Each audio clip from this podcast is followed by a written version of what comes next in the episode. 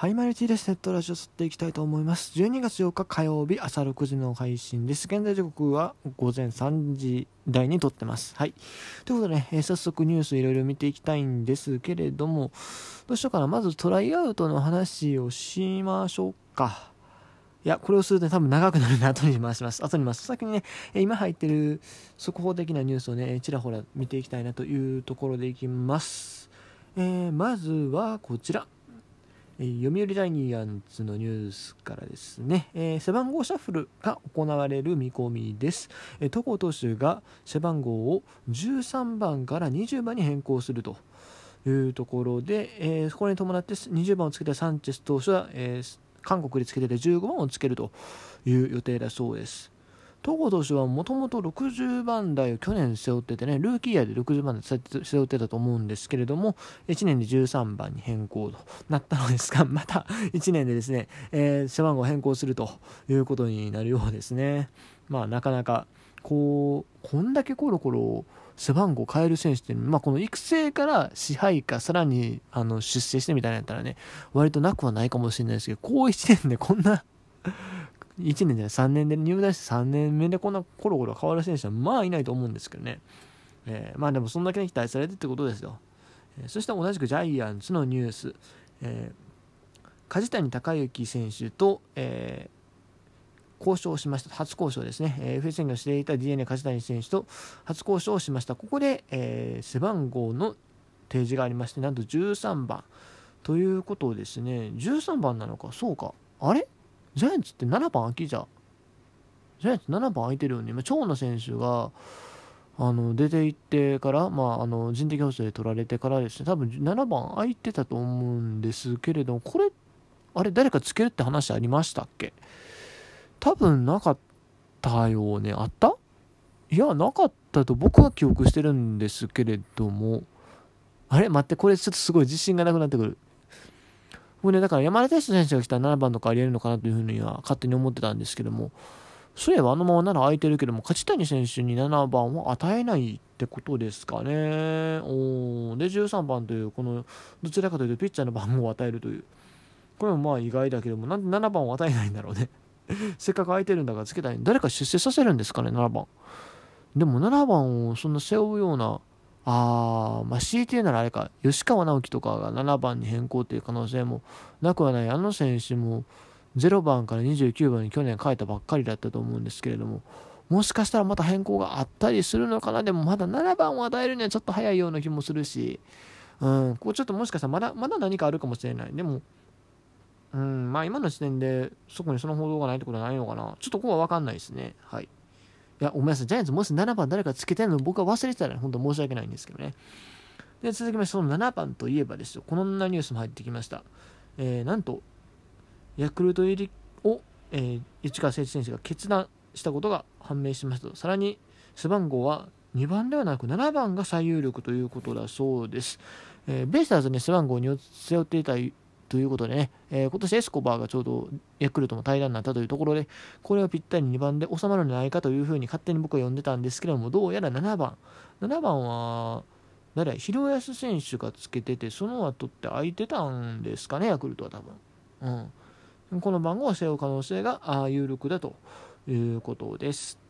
はい。えー、ここまでだいたい今朝、ピッと入ってきたニュースなんですが、あここからね、昨日のニュース、まあ、もちろんね、村上選手の競泳公開とかも話したいところではあるんですけれども、トライアウトの話をね、触れないわけにはいかないでしょう。あ違う違う、ちょっと待って。その前にあれだ、阪神とヤクルトのね、えー、新背番号発表もあったんですよ、そう。新背番号というかね、ルーキーの選手の背番号発表されまして、入団会見があったんですね、両球団。それもね、ちょっと触れました。これはね、えー、っと、まあ、先に、トライアウトよりも先に行きましょう。トライアウトに関してはね、まあ、喋りたいことはいっぱいあるんですけども、ちょっとね、まあ、なかなか、触れづらいと言いますか、うん。まあ、なんだこう、まあ、まとめづらいですね。僕も全選手ちゃんと見てるわけじゃない。まあ、見れるところはちらっと見たんですけども、っていう感じだね。あ、ごめんなさいね。えっと、ヤクルトじゃない、DNA と阪神の、えー、新背番号が発表されましたというところです。えー、ルーキー選手の背番号が発表されました。まず DNA から、えー、1位の入江投手22番、これ高崎健太郎選手、いやいや、高崎健太郎よりもどっちかというとえーと、熊原健と、いや、それよりもどっちかというと、あれですね、佐々木大魔神ですね。あの選手が背負った背番号、これはもう期待の表れと、そしてドラフトに牧秀悟選手、こちら背番号2番、ロペス選手に続いて2番をつけると。そしてドラフト3位、松本龍之介投手、この選手横浜高校のピッチャーで、なんか、ね、ニックネームとして浜の怪物と呼ばれたみたいなことを言ってたらしいですけど、背番号40番。これは今年までヒューマがつけてたんかな。えー、で、ドラフト4位が小深田第一内野手、えー、履正社高校背番号44、これ佐野啓太キャプテンが今年までつけてた番号ですね。えー、そして、えー、ドラフト5位、えー、池谷投手でいいのかな。えー、背番号は53個でスペンサー・パットンがつけてた番号ですね。そして、えーと、高田拓人投手、背番号56、56は、これはウィーランドの後誰がつけてたの？ちょっとパッと出てこないですけども、えー、56番、やっぱりね、横浜の56番といえばね、重野五郎とちょうど同じ番号ということで、なんか本人もそんなこと言ってたような気がしますね。で、えー、とさらに、まあ、育成選手で、えー、石川達也選手が101と、で、加藤投手が102というところだそうです。続きまして、阪神、えー、ドラフト1位、佐藤輝明が8番、まあ、これはね、事前に分かってたところでしたと。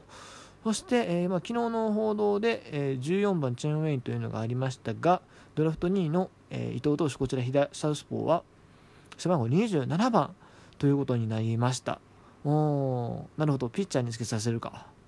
まあまあまあ、まあ、阪神はでも27番、ピッチャーの方が多いかな。アッチソン、秋山、尾中、あとは誰がつけとったやろ、背番号27。その、アッチソンの前、岡崎さんか。あー、なるほどね。まあ、阪神的にはそんなにキャッチャーの番号というわけでもない、あれなんでね。うん、27。なるほど、なるほどと。